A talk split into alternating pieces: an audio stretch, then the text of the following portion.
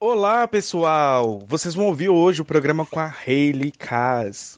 Só um aviso para vocês: é, a Hayley mora perto do aeroporto, então teve alguns ruídos que não deu para a gente cortar, mas por favor, não se importem com isso, o áudio está maravilhoso, a conversa está gostosa.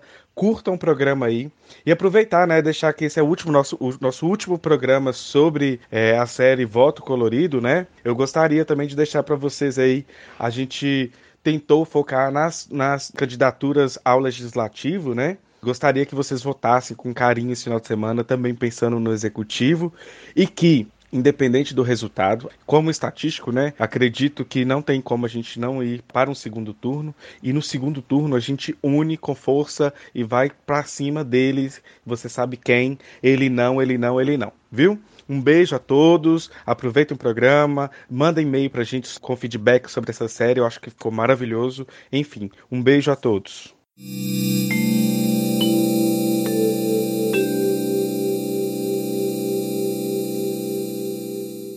HQ da Vida. Seu podcast sem padrinhos.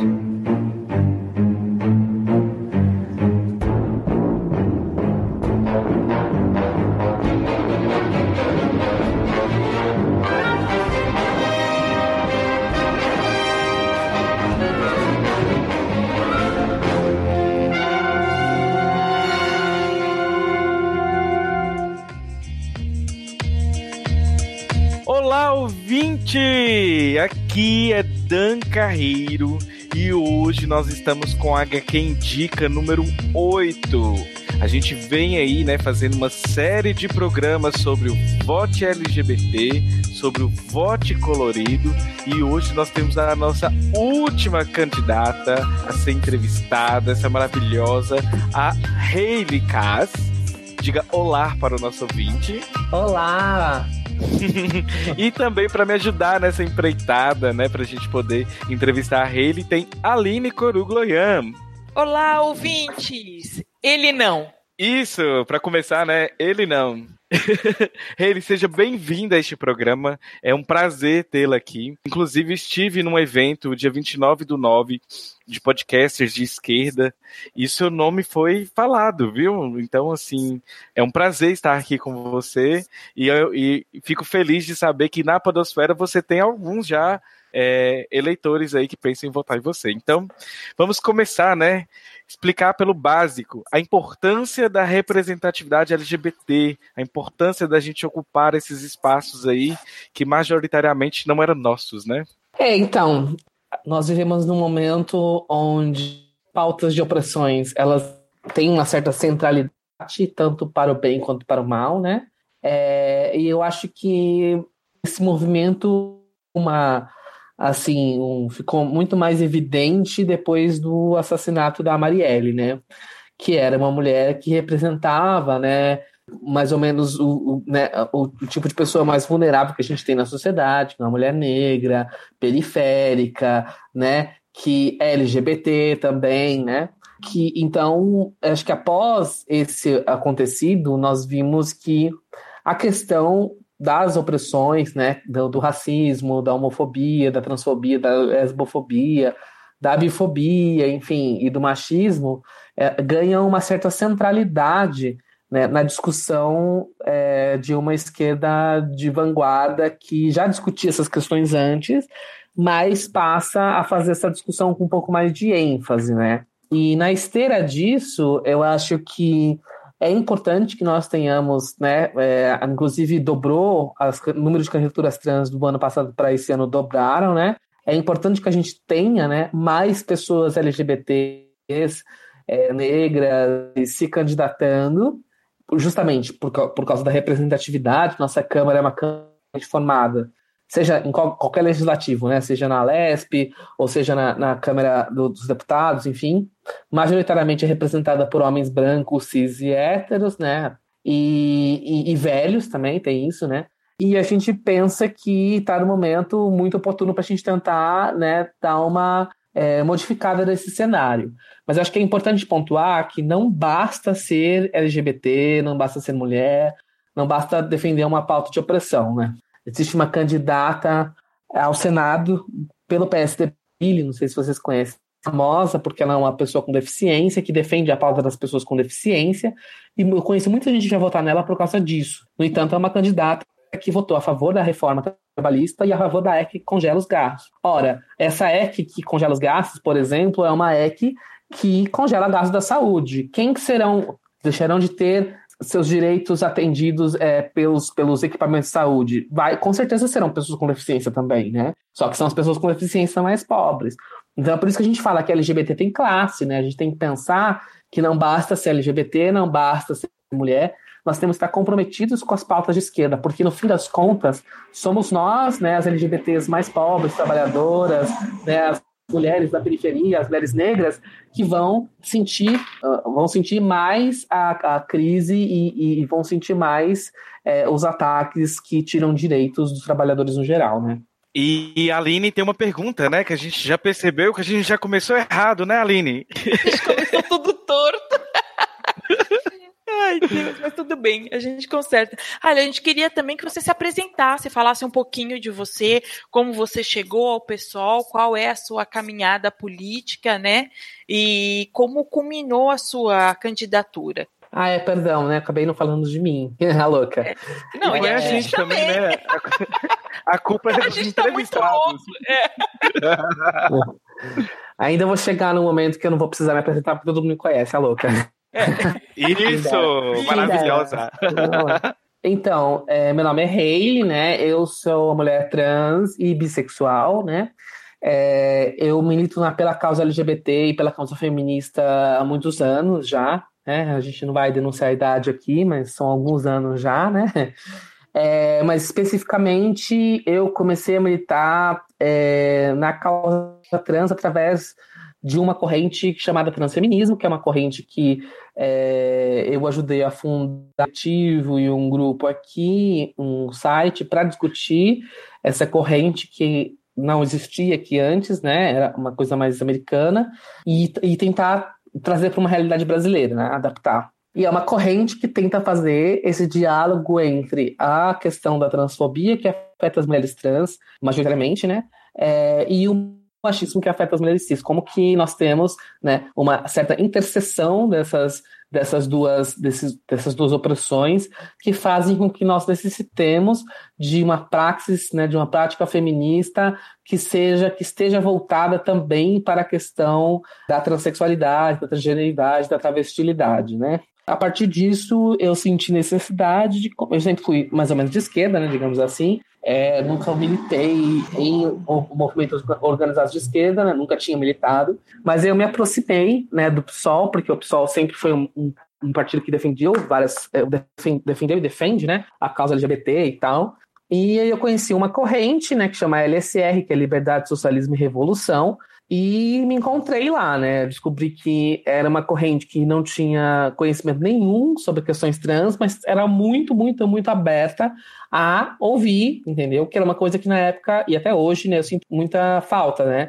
Muitos grupos de esquerda já se acham desconstruídos, já acham que sabem, mas não sabem, né? E eles não têm essa capacidade de ouvir. E esse, essa corrente eu, eu encontrei que eu vi que eram pessoas muito dispostas a aprender, né? Mesmo que elas não soubessem grandes coisas sobre questões trans tô lá nessa corrente há quatro anos, me filiei ao pessoal, que eu não era filiado e tudo mais. E aí, esse ano, que eu falei na minha, na minha resposta anterior, sobre a questão das opressões estarem no centro da discussão e tudo mais, Marielle, nós decidimos coletivamente que seria interessante uma candidatura trans e bissexual, mas não só trans bissexual, como também é de uma mulher, né, trans, bissexual, mas também é socialista, que trouxesse essas questões econômicas, as questões de, né, da classe trabalhadora, de, de, né, de falar sobre os ataques, falar sobre questões socialistas na candidatura também, né, e tentar fazer a união dessas duas pautas, que historicamente, né, uma, uma certa, uma certa parte da militância LGBT, feminista e etc.,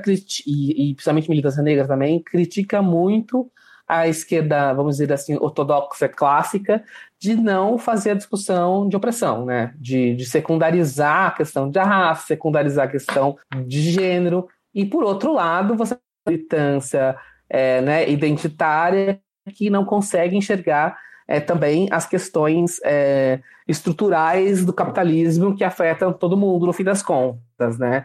Então, é a união dessas duas, dessas duas militâncias, digamos assim, mostrando que é possível sim a gente ter né, uma militância anticapitalista uma militância socialista e comprometida, né, sem secundarizar a questão das mulheres, a questão LGBT, a questão dos negros e negros, assim vai. Ô, ô Hayley, me veio uma pergunta aqui agora, você falando da Marielle, nesses tempos de, de intolerância parece que vão cada vez ficando mais escalonados, né?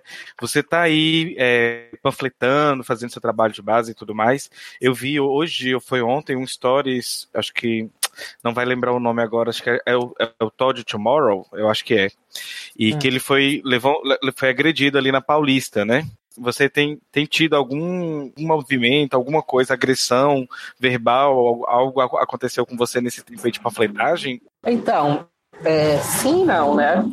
Tem o pessoal que. É porque assim, nós somos um grupo organizado, então a gente não vai fazer panfletagem sozinho, isso é fácil, né? Então, é, se a gente, principalmente depois do ataque do, ao, ao Bozo, né, a gente decidiu que a gente não ia, que a gente ia aumentar a segurança e tudo para para a gente ficar mais esperto. Então a gente está sempre em 2 e 3, 2, 3, 2, 3. O que acontece muito é o, uns moleque gritar ah, Bolsonaro 2018 e sair gritando e, e, é isso, sabe? Grita na nossa cara e vai embora. E que é um tipo de agressão também, né? Mas, obviamente, não chega aos pés de, de levar agressão física, que foi o caso do Todd, que eu vi, eu vi os stories dele também. É, e no geral é, é isso, né?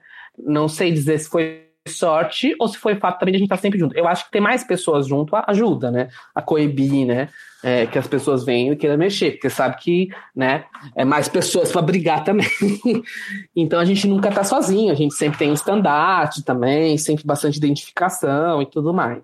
É, e eu acho que a esquerda tem que começar a pensar nisso, andar mais em grupo, porque realmente é, a gente ganhando, a gente tem uma camada da população aí que está é, muito polarizada e, e, que vai, eventualmente, lançar mão de violência para tentar né, convencer o outro, ou sei lá, ou simplesmente bater no outro, porque X, né? Porque vê o outro como inimigo, né? Meio que tipo isso. O diálogo tem sido difícil, Reni? Como é que você tá, tem esse termômetro assim na, nas ruas, nesse corpo a corpo? Depende do lugar, sabe? Na Paulista, especificamente, a gente achou que ia ser mais fácil. A Paulista é cheia de viado, né? Vamos combinar. É. Porém, sido muito difícil, né? Domingo na Paulista é muitos coxinha, muito casal, família margarina andando com o filho no, e a babá, e é isso, sabe? E aí, tipo, teve uma hora que a gente parou de priorizar a Paulista e começou a priorizar outros lugares. É, República, por exemplo. É, eu hoje vim da Santa Cecília, que muito boa para da Santa Cecília, sabe? Que eu acho que é que é os viados estão, sim, o pessoal mais classe média, classe baixa e tal, mais trabalhador mesmo, sabe? Diferente da Paulista. A Paulista a gente encontrou muito, muito cara gay padrãozinho, sabe? É, muito coxinha, sabe? Assim, aquele, aquele padrão de cara marido branco, bombado, com um cachorrinho, sabe? Assim, que não parava para conversar com a gente e ainda falava que não ia votar em ninguém, porque, ou então que, que não chegava a falar que ia votar no Bolsonaro, mas, mas não tinha simpatia nenhuma pela esquerda, assim. Assim, tem lugares, lugares. Mas um lugar bom que a gente descobriu que era bom foi a Roosevelt, né? Hum. Tem muito pessoal que fica sentado lá e a gente conseguia distribuir o panfleto e conversar com a pessoa, falar sobre as nossas pautas, conversar um pouco sobre muito positivo. Então, poucas vezes que a gente teve umas recusas assim muito violentas, assim. A maior parte das vezes a receptividade foi bem boa. Olha só, eu quase topei com você. Eu não sou de São Paulo, mas estive aí esse final de semana do, do Ele Não, né? Hum. É, como eu sou do interior, fiquei um pouquinho assustado de estar no metrô e, e tá cheio de bolsomínio. Eu fiquei assim meio impactado com, com esse efeito de manada, né, do Ele Sim também. Apesar de que a chuva foi providencial nesta hora e, e deu um, dispersou essa galera. Então, enfim. É, outra pergunta que eu tinha que fazer ele é o seguinte: a, a Jaqueline ela posicionou muito bem aqui no nosso programa, e eu não sei se você já também já foi questionada quanto a isso. Que aí fala assim: olha, é, LGBT só defende pauta LGBT quando é, questionam sempre por essa pecha, né, de que LGBT sempre vai defender pauta LGBT. E nunca estão perguntando se essas outras pessoas estão defendendo, é, é, se pessoas do status quo estão defendendo somente esse status quo, né? É assim, um, um, um, resumo básico das suas pautas, assim, o que, que vocês estão trazendo aí de planos de, de, de, de dessa candidatura aí de vocês. O que, que vocês estão focando mesmo aí para esses quatro anos né, de, de, de mandato? Nós trabalhamos com cinco eixos, né, que foram decididos coletivos. O eixo principal, que é a consigna da, da candidatura, que é Nossas Vidas Importam, que é a questão da violência contra as mulheres, principalmente contra as mulheres negras, contra as pessoas LGBT, contra a população trans, né, é, para denunciar o fato de que a gente as violências de todos os tipos, não só física, mas o fato de que a gente não tem dados né, concretos sobre a população trans, quer dizer, as microviolências, né, as ausências que também e aí esse é um eixo de, né, de combate à violência no geral, tal, é, que seria, digamos assim, o, principal. É, os outros quatro eixos que nós trabalhamos é educação, saúde, trabalho e né? É, e dentro desses eixos nós discutimos questões específicas da saúde, por exemplo, no eixo saúde tem saúde da população LGBT, no eixo educação, educação, é, somos contra a escola sem partido, a gente explica e tudo, né, que tem que ter é, discussão de diversidade na escola e tudo mais.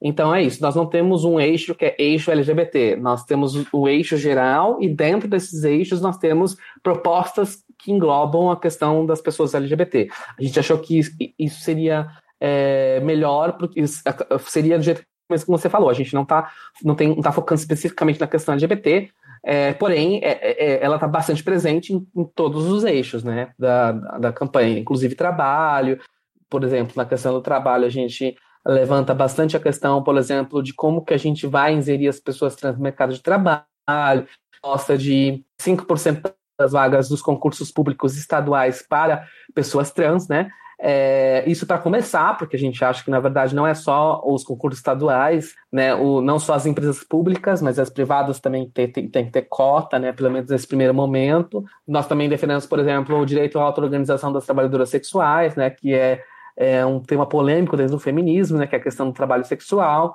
que a gente achou importante colocar, né? E, e, outras coisas que são mais gerais, que é a revogação da reforma trabalhista, que muito embora seja uma candidatura estadual, é, eu acho que a gente achou importante que, tem que, ser, que a gente tem que pontuar isso, né? Sem a, essa reforma, a gente precisa ser contra a reforma, porque a reforma retira direitos, né, contra a terceirização, enfim. E aí são, são vários né, elementos, várias questões que podem ser depois conferidas no site. Inclusive, deixa o site para o nosso ouvinte para poder acompanhar também. Vai pegar esses últimos dias aí, né? Na verdade, eu, esse programa vai ao ar na sexta-feira, né? E aí a gente tem só dois dias aí para divulgação intensa do programa. É super fácil, é hayley569.com. Eu vou colocar o link na postagem. Aline, você vai fazer uma pergunta, querida? Que a, a prospecção do PSOL é, é, ocupar mais cadeiras, tanto no âmbito federal quanto no estadual? Vocês estão otimistas para isso? Bom, há um trabalho bem grande, né, por causa da cláusula de barreira, né? A cláusula de barreira faz com que nós é, precisamos ter, se não me engano, 1% de votação de só para federal em, em, nove estados. É uma coisa assim, não vou lembrar com detalhe, mas é, a cláusula de barreira foi algo que atrapalhou bastante a gente, né? É, são os partidos pequenos.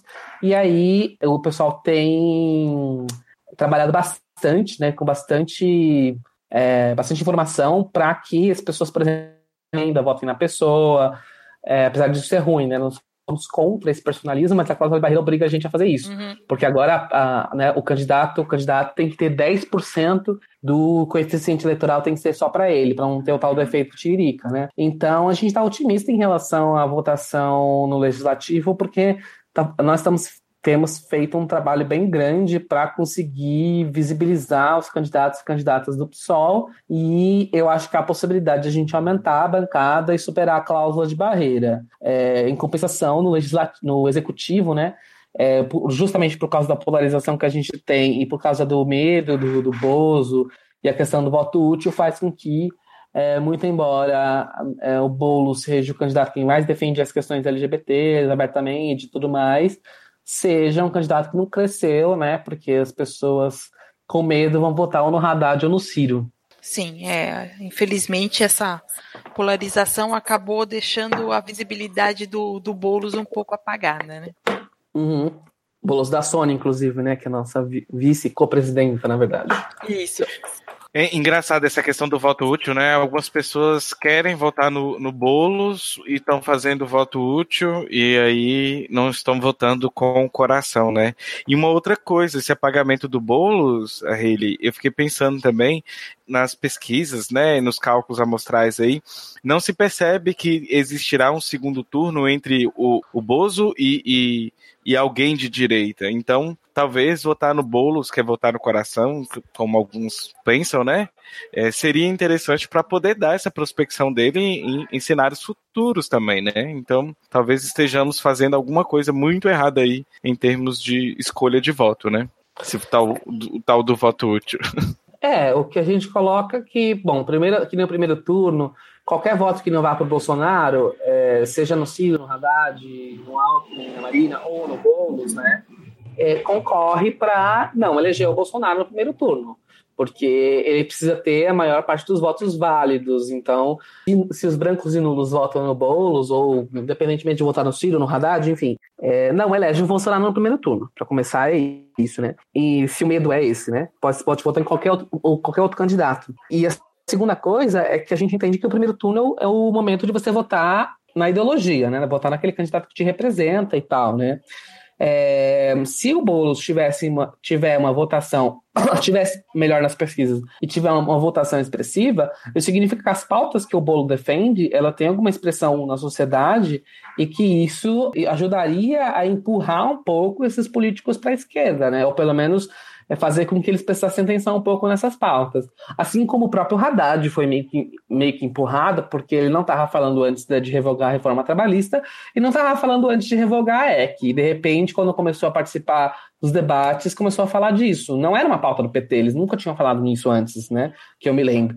É, então, é, porque eles precisam de alguma coisa, né, para fazer esse apelo popular e tal. Então é, é uma coisa complicada, porque a gente nunca vai sair desse de, de, ser, de, de ser refém desse, do menos pior se a gente não romper com essa lógica eventualmente. A gente lá em 2022 estaremos lá Bolsonaro versus do candidato abertamente neonazista, sabe assim, e por aí vai. Aí vou puxar a foto no menos pior, vai ser o Bolsonaro. Porque sempre pode ficar pior, você entende? Sempre pode ficar pior. Então, é, eventualmente a gente vai ter, que, vai ter que superar essa lógica, porque a lógica do menos pior tem trazido a gente cada vez mais para uma, uma esquerda que é quase direita, né? Então, é, uma esquerda que tá no centro, né? É, é de dar medo às vezes. Ai, querida, enfim, né? Eu gostaria que você deixasse aí uma mensagem final para o, para o nosso ouvinte. É, eu sei que você está aí, a candidata a deputada estadual para São Paulo, mas também deixar, né, para o ouvinte que está em outro lugar, é, dicas de como procurar candidatos que, que contemplem pautas não só é, LGBTs, mas pautas também que move toda a base, né? E a gente movendo a base base e a gente consegue emancipar sujeitos, né, e tornar, tornar, nos tornarmos cidadãos e cidadãs mais conscientes aí. Então, eu acho que, é, obviamente, né, eu para quem está em São Paulo, eu peço o seu voto, 569, vamos fazer um 69 na urna, que eu fico do brinco, né, que ah, o número foi bem Amei! Então, Amei! Foi proposital, vamos fazer 69 na urna, mas não só isso, sabe? A eleição é uma ferramenta importante, né, e, e né, para a gente discutir política, para a gente né, fazer política pela vida, está longe de ser suficiente. Seja é, ganhando ou não, a gente vai continuar, continuaremos na contra o Bolsonaro representa, que não é só figura é, é, o que é o projeto de sociedade que ele representa, né? Então estaremos na luta, o Boulos ganhou, nós estaremos na luta, continuaremos sendo oposição de esquerda, e eu acho que nunca antes foi tão urgente a gente organizar, sabe? Seja em partidos, seja em coletivos, a gente precisa se organizar, sabe, dentro do nosso trabalho, da nossa escola, porque os tempos que virão aí são, é são tempos de muitos ataques e que, que a gente vai precisar resistir e lutar, seja pela questão LGBT, feminista, é, racista, enfim, mas eu não acho que o período de conciliação, né, o período de paz, de conciliação de classes, que é o que o lulismo representou, acabou, né? Nós temos agora, né, é, é, é realmente quem tem dinheiro é quem manda e, e, e, essa democracia que a gente tem tá, tá em frangalhos, ela tá ruindo, né? Então a gente vai precisar ter muita energia, muita força, mas ao mesmo tempo eu acho que a gente tá, tem um movimento muito forte. O, o, próprio fato que você citou, que você ficou até com medo, mas realmente foi um sábado que a gente colocou umas 100 mil pessoas na rua, sabe? Foi um movimento muito grande, muito forte, muito lindo. Então a gente tem força e eu acho que é, isso tem que continuar para além das eleições, né? Então eu acho que é esse recado que eu quero, que eu quero dar, sabe? A gente tem que, que lutar e muito porque é, a realidade é que os tempos brios virão aí, né? Espero que a gente vença nas urnas, né, todo esse mal que tem vindo em nossa direção e que esse trabalho realmente não pare, porque por mais que a gente vença esse fascismo, esse conservadorismo, ele vai perpetuar, eles vão vir para cima da gente. Então é, é muito importante que a Rei falou que a gente tem que continuar organizado, unidos e, e, resistir até o fim. É, eu só posso complementar uma coisinha. Claro, é... à vontade aí. É que, não, eu também quero deixar assim claro, dentro do meu ponto de vista, que mesmo se o Haddad ganha, não serão tempos de tempos fáceis, né? O antipetismo é muito forte, o Bolsonaro não vai evaporar e os eleitorados do Bolsonaro também não evapora. Então, eu acho que, claro, obviamente que o Bolsonaro é muito pior. Se ele ganhar é, é horrível, muito pior. Mas se o Haddad ganhar também, eu acho que não não teremos não teremos muita vai ter muita ainda muita luta pela frente ainda, viu? a gente não vai ter vida fácil, né? Porque é o que eu tenho dito, tá? O mal ele já nasceu. Agora a gente vai ter que combater isso por muito tempo, né? Até que ele volte para a casinha de onde ele saiu. Preparar aí para a luta, né? E tomara que a gente tenha aí a, a, as câmaras, umas câmaras com, menos conservadoras possíveis, né? Menos brancas, menos heterossexuais, cisgêneras, porque a gente também precisa ter representatividade. Hayley, muitíssimo obrigado pela, pela disponibilidade. Eu sei que tempos de campanha vocês devem estar trabalhando pra cacete, né? Trabalhando muito. Então eu gostaria de agradecer imensamente por ter separado esse tempinho aqui para falar conosco. É um prazer enorme.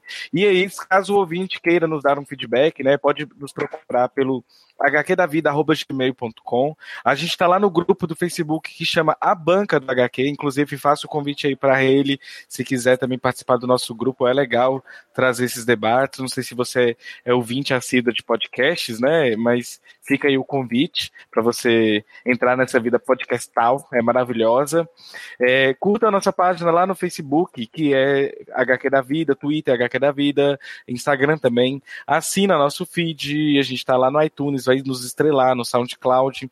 No Telegram, o grupo é t.me barra HQ da Vida 2. Hayley, qual é a página sua também no, no Facebook? É Hayley Cas com K-A-A-S, no caso? Isso, Hayley Cas página. Beleza, então galera também fiquem atentos aí à página da Reilha, aproveitem, acessem, olha quais são as propostas da Reilha, é interessante a gente ver isso.